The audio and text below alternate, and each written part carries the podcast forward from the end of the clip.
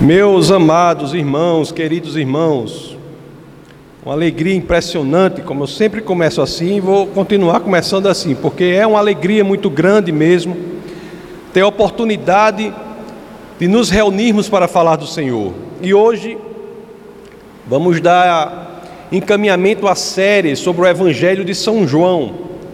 O texto base do nosso bate-papo de hoje, que mais à frente abriremos, é é ainda o capítulo 1, dos versos 6 ao 13. Mas vamos começar antes disso, 450 anos antes de Cristo, mais ou menos quase cinco séculos antes de Cristo.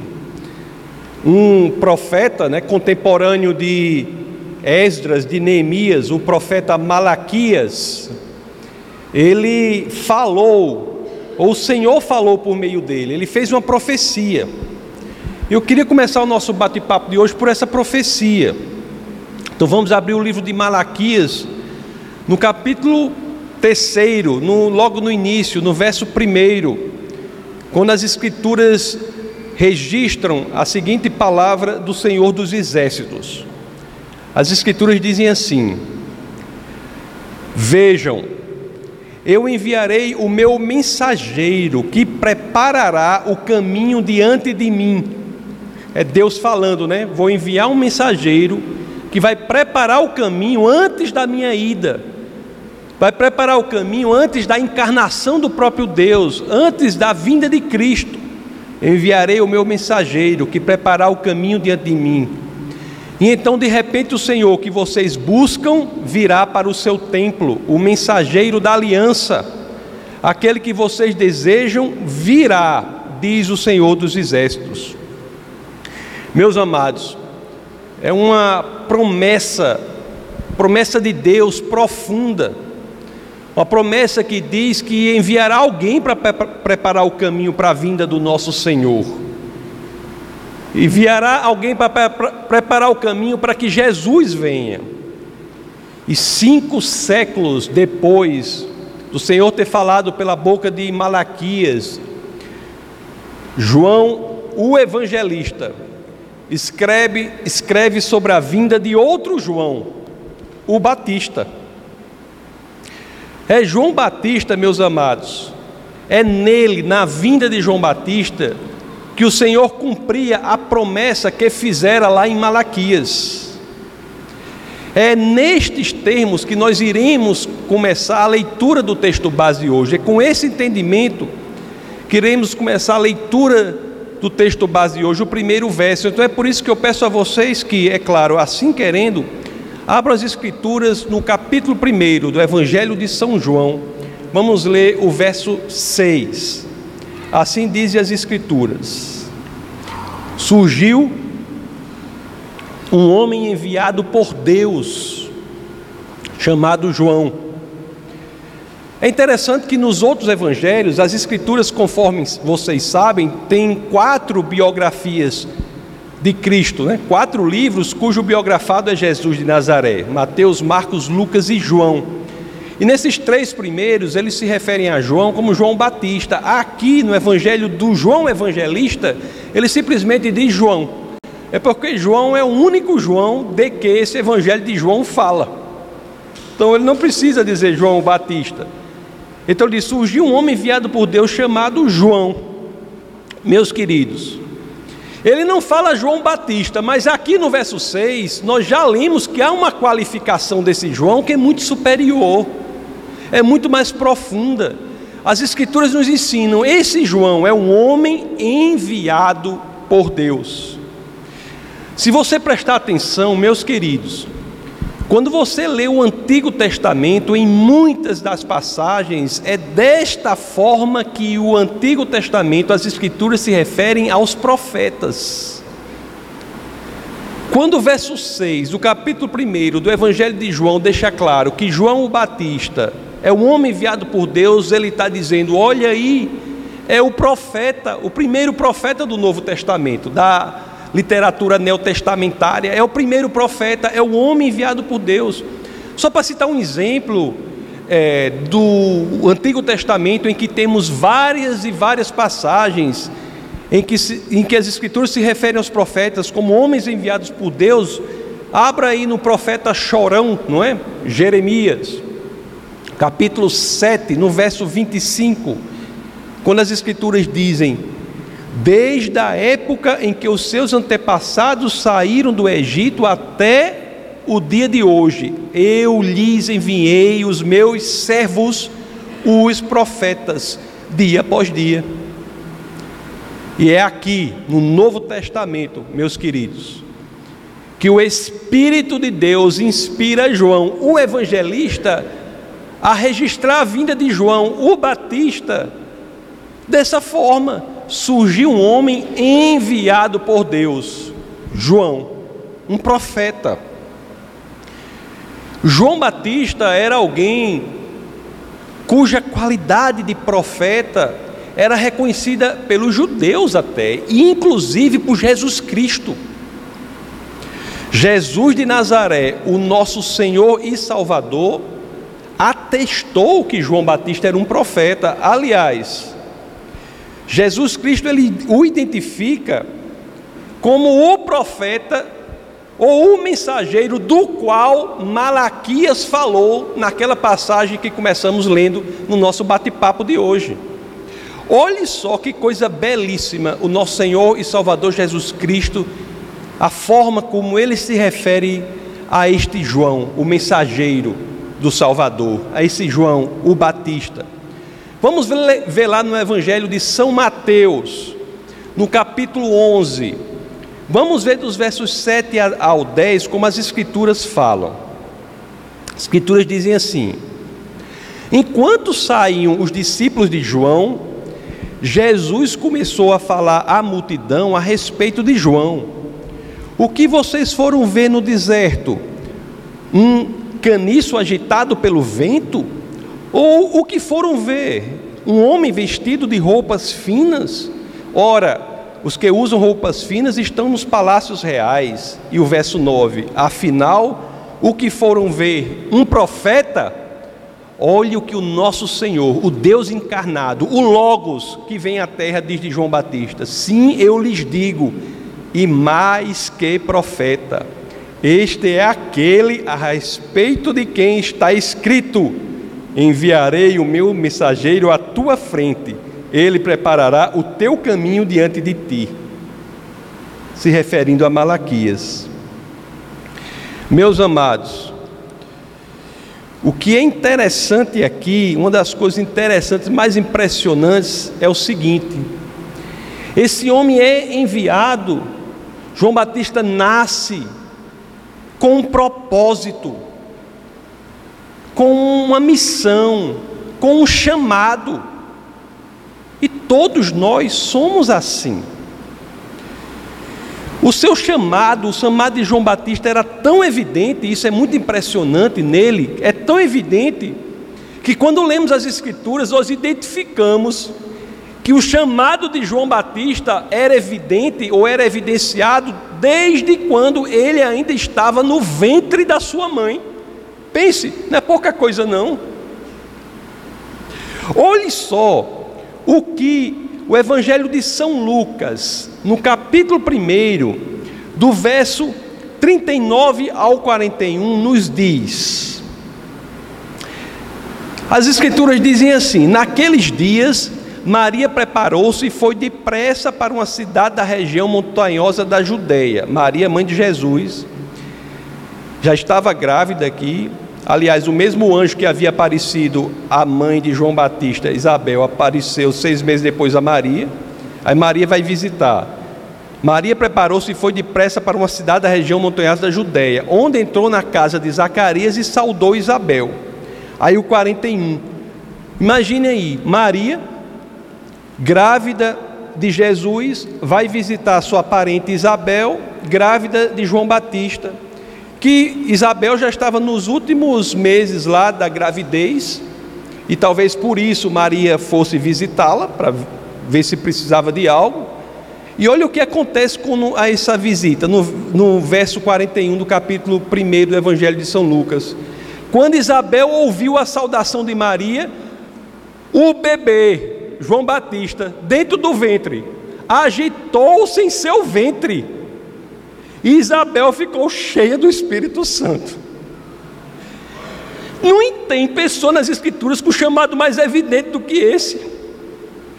Ao agitar-se, não é, meus queridos? João Batista, ali, ainda no ventre de Isabel, fez o quê? Fez algo que ele continuou fazendo durante toda a sua vida e que nós devemos fazer a cada momento. Ele testificou, ainda no ventre da mãe, o que? Que aquele bebê no ventre de Maria não era um bebê comum, era o Messias. É um chamado muito forte. Né? Gabriel, Gabriel quando aparece, esse anjo Gabriel quando aparece é notícia forte. É notícia forte. Apareceu para uma, engravidou, apareceu para outra, engravidou, não é?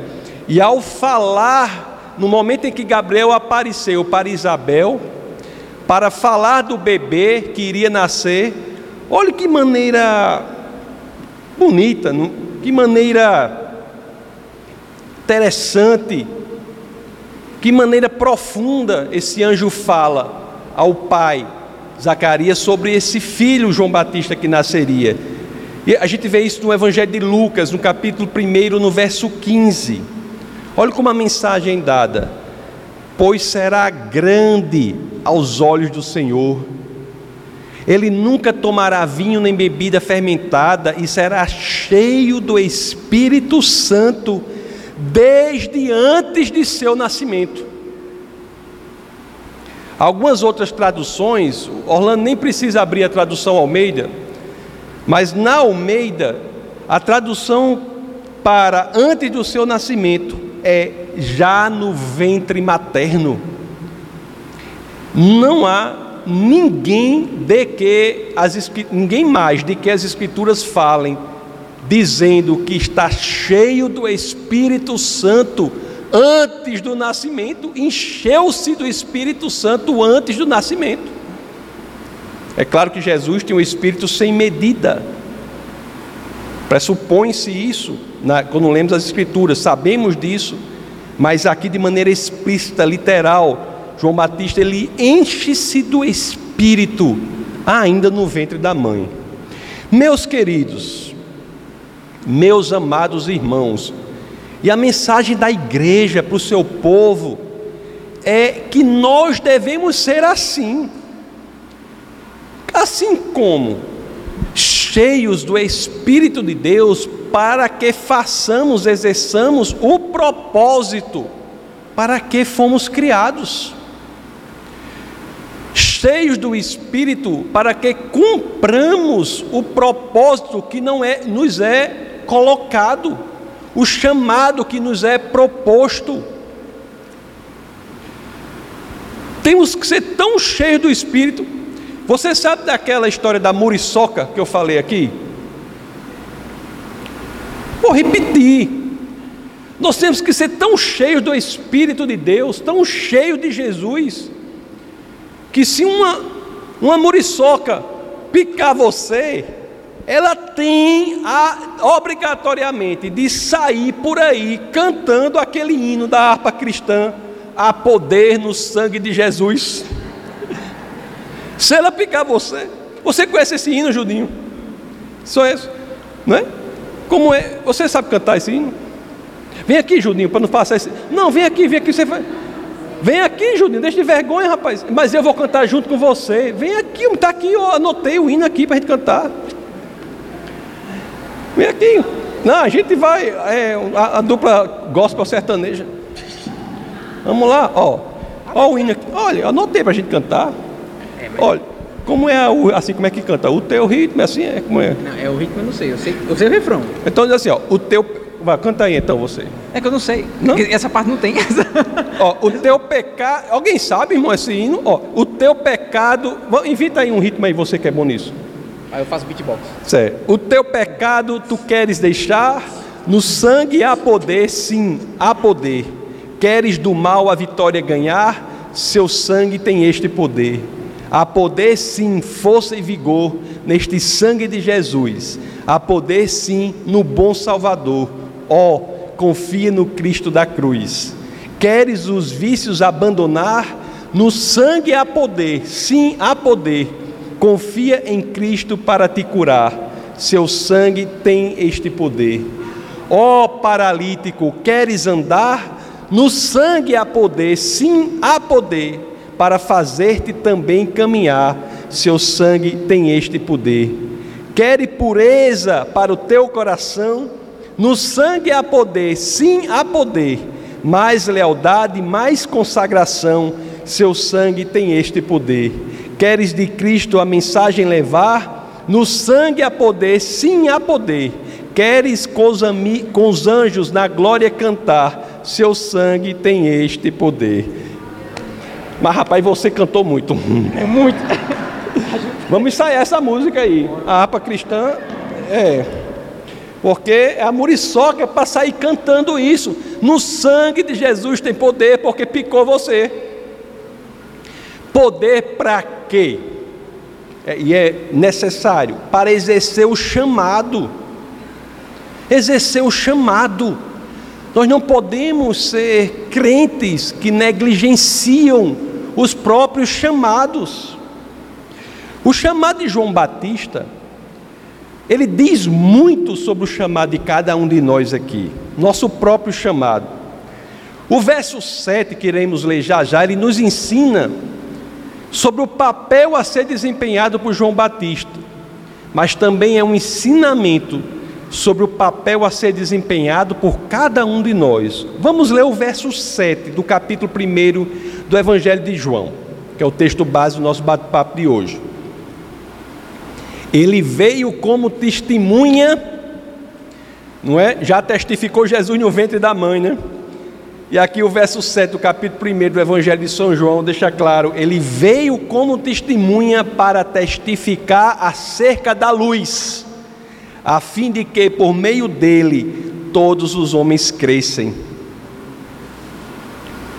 Meus amados, eu quando leio esse verso e outros tantos também das Escrituras, eu sempre me impressiono muito com o poder do Evangelho em ser simples em sua estrutura e profundo em sua mensagem.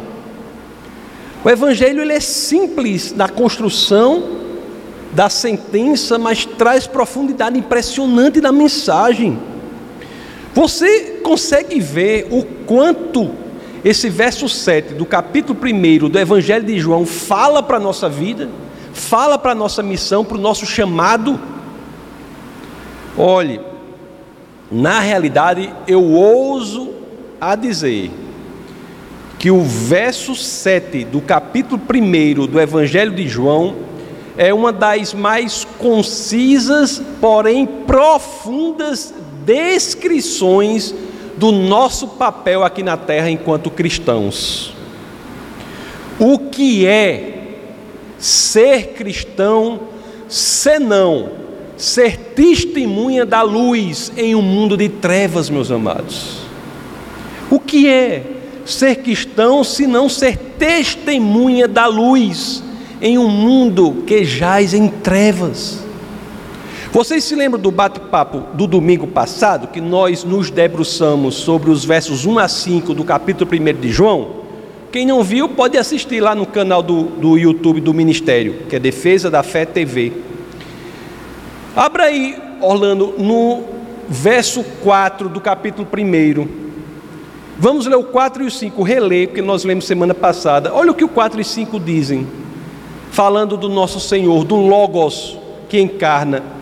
Nele estava a vida, e esta, a vida, aqui vida em grego, quando você vai ler, não é bios, é zoe, é princípio de vida, o princípio de toda a vida. Nele estava a Zoe, o princípio de vida divino, o princípio de toda a vida. E esta era a luz dos homens. A luz brilha nas trevas e as trevas não a derrotaram. Vamos voltar agora para o verso 7 de João 1. Ele veio como testemunha para testificar acerca da luz. A luz que não é derrotada pelas trevas. Ele veio para testificar esta luz. O mundo precisa conhecer essa luz. A luz que não é derrotada pelas trevas. Veio para testificar acerca da luz, a fim de que por meio dele todos os homens crescem. Aí o evangelho ele fala conosco, com cada um de nós.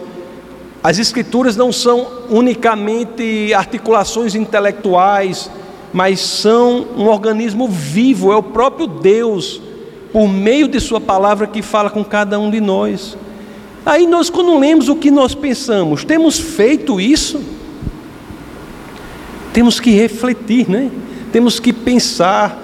Temos sido testemunhas de Cristo. Temos sido testemunhas da luz para aqueles que estão nas trevas. Temos nos empenhado para testificar, ser testemunha de Cristo para aqueles que jazem na escuridão, nas trevas. Temos nos empenhado para que todos creiam no Senhor. Meus queridos, você que já me ouviu alguma outra vez, certamente já deve ter ouvido eu falar assim: que não queiramos ser como o sol, que tem luz própria mas sim como a lua, que reflete a luz do sol, que é Cristo.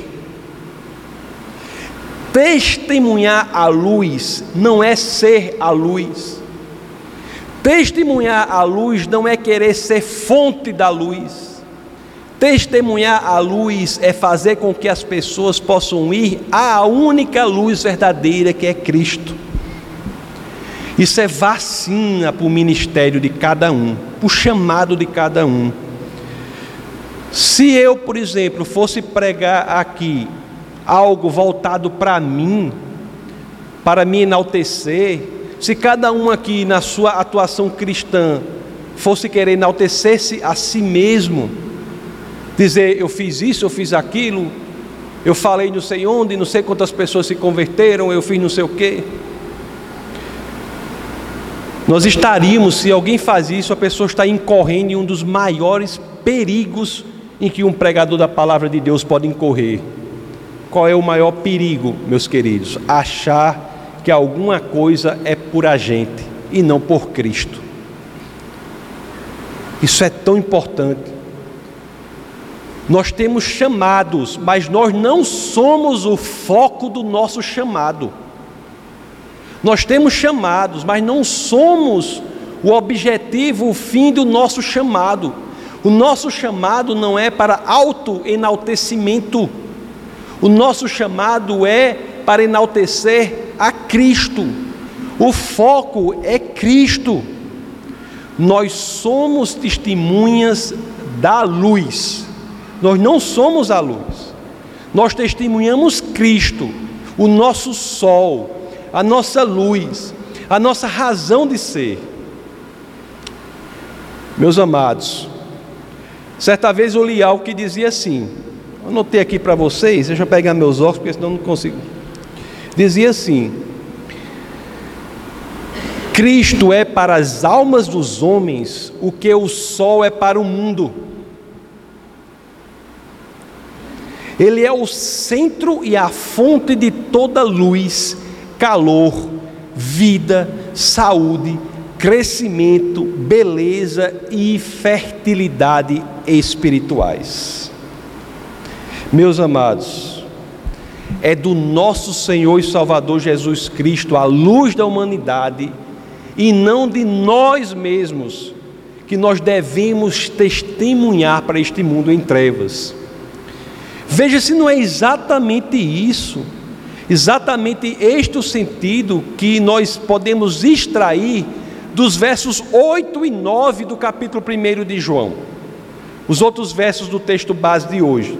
Então, João no capítulo 8 diz assim: Ele próprio, que é referente a João Batista, ele próprio não era luz, mas veio como testemunha da luz. E o 9: Estava chegando ao mundo a verdadeira luz que ilumina todos os homens. Testemunhar a Cristo é a descrição do nosso trabalho. Às vezes a pessoa não vai fazer concurso ou vai fazer uma seleção para um emprego, aí a pessoa vê o cargo e a descrição do cargo. Então, enquanto cristãos na terra, a descrição do nosso cargo é testemunhar a luz verdadeira, testemunhar o Cristo Jesus. São Lucas, que é um intelectual da mais alta estirpe, no seu livro de Atos dos Apóstolos, ele registra que o que Paulo, outro grande pensador da, do cristianismo, o que Paulo disse quanto ao entendimento de que ser cristão é testemunhar Cristo. Vamos ver lá em Atos, no capítulo 20, nos versos 19 a 21. Nós temos aqui Paulo, ele fala aos presbíteros de Éfesos. Então, em Atos, no capítulo 20, 19 a 21, Atos dos Apóstolos 20, 19 a 21, as Escrituras dizem assim: Servi, isso Paulo falando, servi ao Senhor. Aliás, Atos, escrito por Lucas, foi o livro que popularizou a conversão de Paulo. Foi graças à circulação de Atos que Paulo ficou conhecido como aquele perseguidor de cristãos que havia se convertido ao Senhor. E aqui em Atos fala de registra Paulo falando: servia ao Senhor com toda a humildade e com lágrimas, sendo severamente provado pelas conspirações dos judeus. E o 20: Vocês sabem que não deixei de pregar-lhes nada que fosse proveitoso, mas ensinei-lhes tudo publicamente e de casa em casa. Assim, Paulo, o que Paulo fez nos constrange a todos, porque Paulo, ele podia ser qualquer coisa em Roma, e ele escolhe seguir a verdade, não é? E o 21, aí sim, traz o entendimento que está aqui no Evangelho de João, quando Paulo diz: o que foi que ele fez em resumo? Testifiquei tanto a judeus como a gregos, que eles precisam converter-se a Deus com arrependimento e fé em nosso Senhor Jesus. Testificar nada mais é do que dar testemunho de. Ele deu testemunho de Cristo. Meus queridos, me permitam falar desta forma, mas se você não está testificando Cristo em sua vida, Questione-se a si mesmo: de quem ou de que você é testemunha? Você está sendo testemunha de quem ou testemunha de que para aqueles que estão nas trevas? Preciso nem de, não trago nem as coisas piores, né? Basta você dizer, reconhecer, preciso testificar a Cristo porque estou sendo testemunha, sabe de quê? De mim mesmo. Estou sendo testemunha do meu trabalho, estou sendo testemunha do patrimônio que tenho, estou sendo testemunha disso, estou sendo testemunha dos amigos que conheço, estou sendo testemunha daquilo outro que não sei o quê. É isso? Não é ser cristão, temos que ser testemunhas de Cristo. Se você considera, ou se essa ideia flerta com a sua mente, a ideia de que algo diferente de Cristo pode ser luz no lugar dele, não se esqueça do adjetivo que tem no verso 9 do capítulo 1 do Evangelho de João. João 1,9, conforme nós lemos, diz: Estava chegando ao mundo a verdadeira luz, não é uma luz qualquer, é a verdadeira luz. Muitos são candidatos a serem luz, muitos. Mas as escrituras não falam desses aqui, as escrituras falam da verdadeira luz, que é Cristo. Decida agora ser luz de Cristo para o mundo em trevas, meus queridos. Mas prestem atenção, eu vou dizer algo muito importante agora. A gente, na função pastoral, lida muito com isso. Pessoas que se dão a sua missão, a seu, a, su, a seu chamado, ao seu evangelismo, mas às vezes se deparam com um resultado que consideram pífio. dedicam-se durante meses a conversar com uma pessoa que aparenta ter uma dúvida genuína sobre o cristianismo e aquela pessoa de uma hora para outra se desvia totalmente, volta a conviver nas trevas. Então, eu quando eu falo sobre isso, eu tenho tido de forma crescente o cuidado de dizer o seguinte: você é chamado para ser luz, para refletir a luz, ser testemunha da luz, que é Cristo. Você é chamado para testificar a luz que é Cristo. Você não é chamado para converter as pessoas, não. Tenha essa convicção. Tenha essa convicção. Se o evangelismo fosse regido pelo direito das obrigações, né? A gente diria assim: que a sua obrigação é de meio, não é de resultado. A sua obrigação a obrigação de resultado é aquela que você se responsabiliza pelo resultado. No seu evangelismo, você não se responsabiliza pela conversão, você se responsabiliza pelo meio, pelo empenho em evangelizar. As consequências não dependem de você. Se eu e qualquer pastor, ou qualquer outra pessoa que exerce a função, não tiver isso claro, entra numa depressão profunda profunda. Porque você se dedica à vida de uma pessoa, mostra isso, mostra aquilo, conserta o que tem que ser consertado, fala isso, fala aquilo, e a pessoa, muitos recebem e se direcionam para o Senhor, mas há os que saem, não querem, e você vai dizer, perdeu o seu tempo? Não, porque sua obrigação não é de resultado, é de meio. Meus queridos, saibam de umas sabe de uma coisa que é triste, mas é uma realidade que todos temos de ter. Às vezes, as pessoas são até apresentadas de forma correta a verdadeira luz. Mas essas pessoas, às vezes, apesar disso, optam pelas trevas, optam por amar a escuridão em lugar de amar a luz. Olha aqui o que Paulo, na carta aos Romanos, no capítulo 1, no verso 21, nos ensina. Porque, tendo conhecido a Deus, não o glorificaram como Deus. Não é não o tendo conhecido, é tendo conhecido a Deus. Tendo conhecido a Deus, não o glorificaram como Deus, nem lhe renderam graças, mas os seus pensamentos tornaram-se fúteis e o coração insensato deles obscureceu-se. Os versos 10 e 11 do, do capítulo 1 de João, que é o texto base do nosso bate-papo de hoje, são versos tristes, são versos tristíssimos, porque relatam esta realidade. Vamos ler o que o verso 10 de João nos diz no seu capítulo 1 do Evangelho de São João. Aquele que é a palavra aquele que é o Logos, aquele que é a essência de tudo que existe, estava no mundo, e o mundo foi feito por intermédio dele, mas o mundo não o reconheceu. Olhe, talvez seja uma das ironias das Escrituras, que seja uma das ironias mais tristes das Escrituras aqui. Por quê? Porque fala aquele, fala daquele por meio de quem o mundo foi criado. Foi por meio de Cristo que tudo foi criado. Aquele por meio de quem tudo foi criado e está no mundo. Tem privilégio maior do que esse?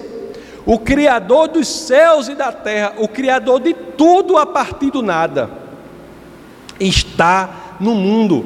O Verbo utilizado no capítulo, não precisa abrir não, Orlando, no capítulo 1, verso 1 de Gênesis, quando diz no princípio Deus criou os céus e a terra, é o verbo em hebraico bará, que quer dizer criar tudo a partir do nada. Aquele que cria tudo a partir do nada ingressa no mundo e o mundo o rejeita. O verso 3 do capítulo 1 de João, que falamos no domingo passado, o que é que ele diz? João 1,3: Todas as coisas foram feitas por intermédio dele, sem ele nada do que existe teria ser feito. Voltemos agora para o verso 10 do capítulo 1. Aquele por meio de quem todas as coisas foram feitas, aquele que a palavra estava no mundo e o mundo foi feito por intermédio dele, mas o mundo não o reconheceu. Meus queridos, o Criador está no mundo e a criação o rejeita. O que nos diz o verso 11?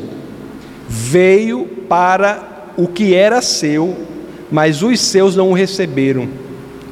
A nação por meio da qual ele se revelaria ao mundo, que os judeus que não tinham nada a oferecer.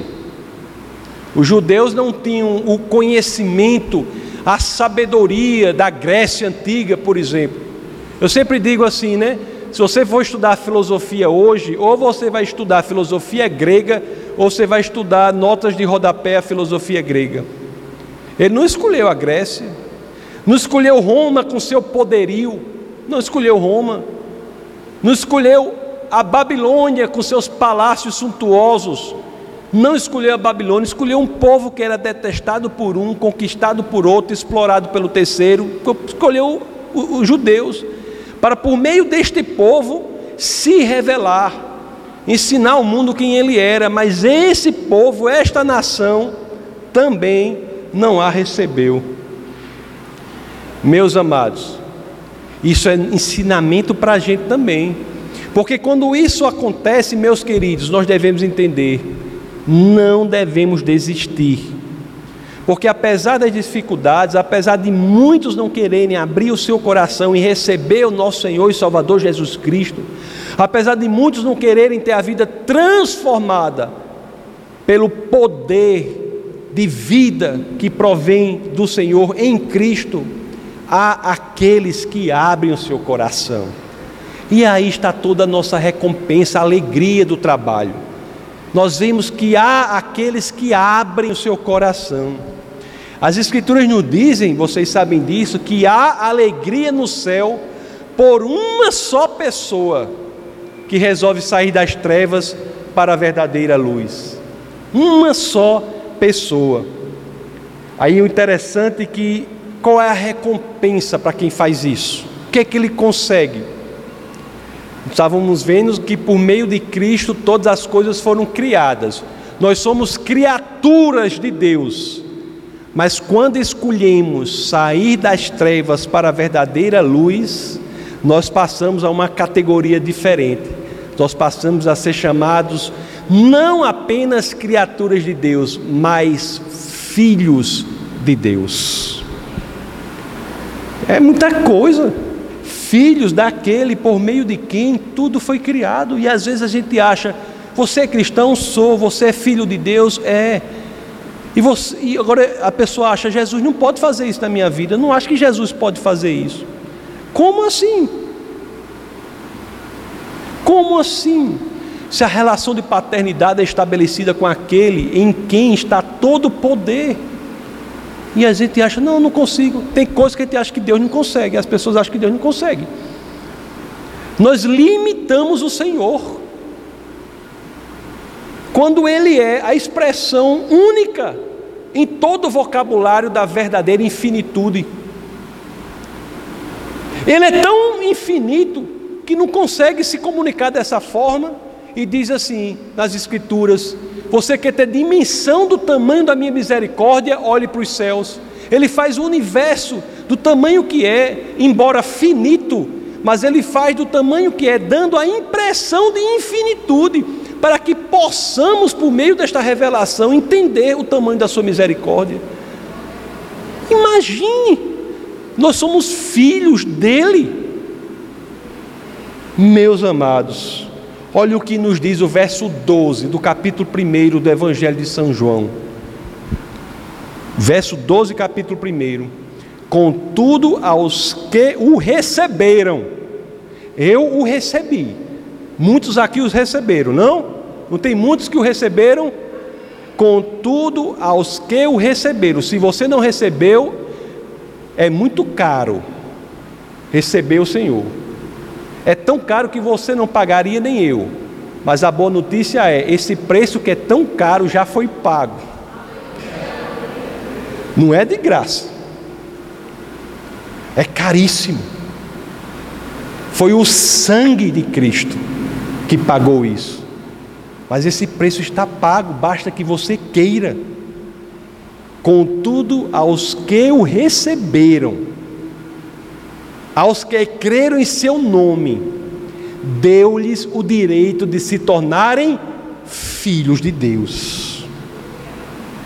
E aqui, quando nós temos essa maravilha, né, que o Senhor entra em nossa vida, nós damos o senhorio da nossa vida a Ele, as coisas começam a fazer sentido. Nós vemos as peças separadas do quebra-cabeça, mas em Cristo conseguimos ver a caixa do quebra-cabeça, onde todas estão montadas, a imagem está completa. Em Cristo, nós conseguimos dar sentido a esse mundo fragmentado. E aqui, meus queridos, sendo filhos de Deus, é que temos a ligação com o chamado de João Batista, com o qual nós iniciamos nosso bate-papo filhos de Deus têm de refletir as características do Pai. Meus amados, olha o que diz o verso 13, que é o último verso do texto base do nosso bate-papo de hoje. Olha o que diz o verso 13: Aos quais, os filhos de Deus, os quais não nasceram por descendência natural, nem pela vontade da carne, nem pela vontade de algum homem, mas nasceram de Deus. O que isso quer dizer? não tem nada a ver com a família onde você nasceu, a cultura em que você nasceu, o colégio que você estudou, não tem nada a ver com as suas habilidades naturais, as suas capacidades intelectuais, não, provém do Senhor, basta que assim você queira, meus amados. Não é por descendência natural, nem pela vontade da carne, nem pela vontade de algum homem, não isso provém do Senhor. Os judeus achavam que a filiação, que não é filiação, mas achavam que a ligação com Deus se dá por algo que você faz. Todas as religiões fazem isso, exceção do cristianismo genuíno. Todas as religiões, todas, não é? O judaísmo está aí tentando cumprir os 603 mandamentos de Deuteronômio, dois terços dos quais são impossíveis de serem cumpridos porque exigem a existência do templo de Salomão que foi destruído pela segunda vez no ano 70 depois de Cristo. Não tem como cumprir mandamento nenhum. Os muçulmanos têm os cinco pilares para cumprirem. Outras, o espiritismo diz: sem caridade não há salvação. Exige que você faça algo para a salvação. A frase belíssima, porém anticristã anticristã. Nós fazemos caridade porque somos cristãos, não para sermos cristãos. Nós fazemos caridade porque somos salvos, não para sermos salvos. Todas as religiões dizem que há uma escada que você tem de subir para ir até Deus. O cristianismo é a única religião do mundo que diz que você não vai até Deus. É Deus que vem até você. Não depende de homens, depende do Senhor. Ah, eu sou uma pessoa horrível, você não sabe como eu sou, eu faço isso, faço aquilo. Isso é de só menos importância para o Senhor, não é, não é isso. Não é isso. O outro lado de dizer que não há nada de bom que você faça que garanta que, você, que Deus venha a você, basta que você queira, não é com base no que você faz, não há nada de tão bom que você faça para entregar a Deus, para ganhar o direito de ter contato com Ele, porque não é nada que você faz, é o que você quer de coração. O outro lado disso é dizer o seguinte: não há nada de tão ruim que você tenha feito até aqui que lhe coloque fora do alcance do Senhor. Não há. Você pode ter sido a pior pessoa do mundo, não há nada. Sempre uso, já falei algumas vezes, vou repetir, o exemplo do ladrão na cruz. Tinha nada a oferecer nada a oferecer. Né? Falei, eu acho que foi esse culto passado, retrasado, eu falei sobre esse exemplo, tinha nada a oferecer. Tinha caba ruim, não tinha nada a oferecer. Ali na cruz, olha aquele, o Senhor ensanguentado. Olha, olha o tamanho da revelação que o ladrão teve na cruz. Porque a gente tem uma revelação incrível, né? Escritura para ler, músicas para louvar o Senhor, O ladrão pendurado na cruz, olha para o lado, o Senhor está ensanguentado. Aí ele, aí ele olha para Cristo ali e faz: Senhor, reconhece o senhorio dele, né? lembre-se de mim. Aí Cristo diz: Ainda hoje estarás comigo no paraíso. Não, há, não é só querer. Nós entregamos a verdadeira luz, nós nos entregamos a Ele quando queremos. Lá na carta aos Gálatas, no capítulo 3, no verso 26, o apóstolo Paulo nos ensina Todos vocês são filhos de Deus mediante a fé em Jesus Cristo. Gálatas 3:26. Todos vocês são filhos de Deus mediante a fé em Cristo Jesus. Você é filho de Deus, você é filha de Deus, meu, meus queridos irmãos. Como filho de Deus, eu digo, você tem que refletir as características do Pai. O filho reflete as características do pai. O filho reflete aquilo que está no pai. Por meio do filho você pode reconhecer o pai. Oh, meu Orlando, ele parece comigo em muitos aspectos. Se você vir Orlando correndo, é de uma elegância impressionante. Parece aquele filme do Tiranossauro Rex que, que, que, correndo, Jurassic Park mas eu não posso nem reclamar porque eu sou do mesmo jeito.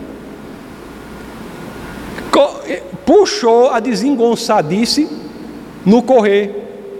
Ele reflete a característica minha, não é?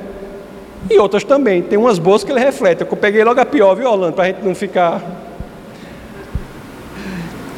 Você, o filho, reflete as características do pai. E me diga uma coisa: e você que é filho espiritual do Senhor, está refletindo as características do seu Pai. É preciso que todos vejam em nós isso.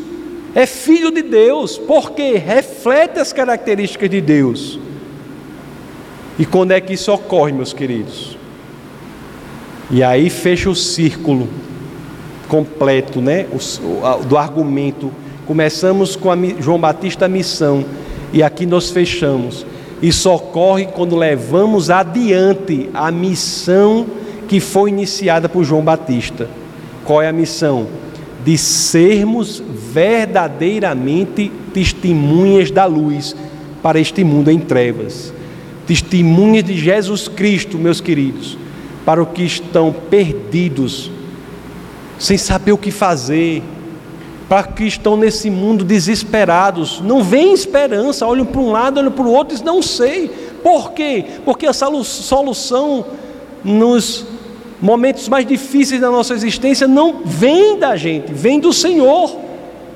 Para essas pessoas temos que refletir não a nós mesmos, mas refletir Cristo. Como filhos de Deus, temos que refletir a luz do Senhor neste mundo fragmentado e sem sentido. Vamos orar.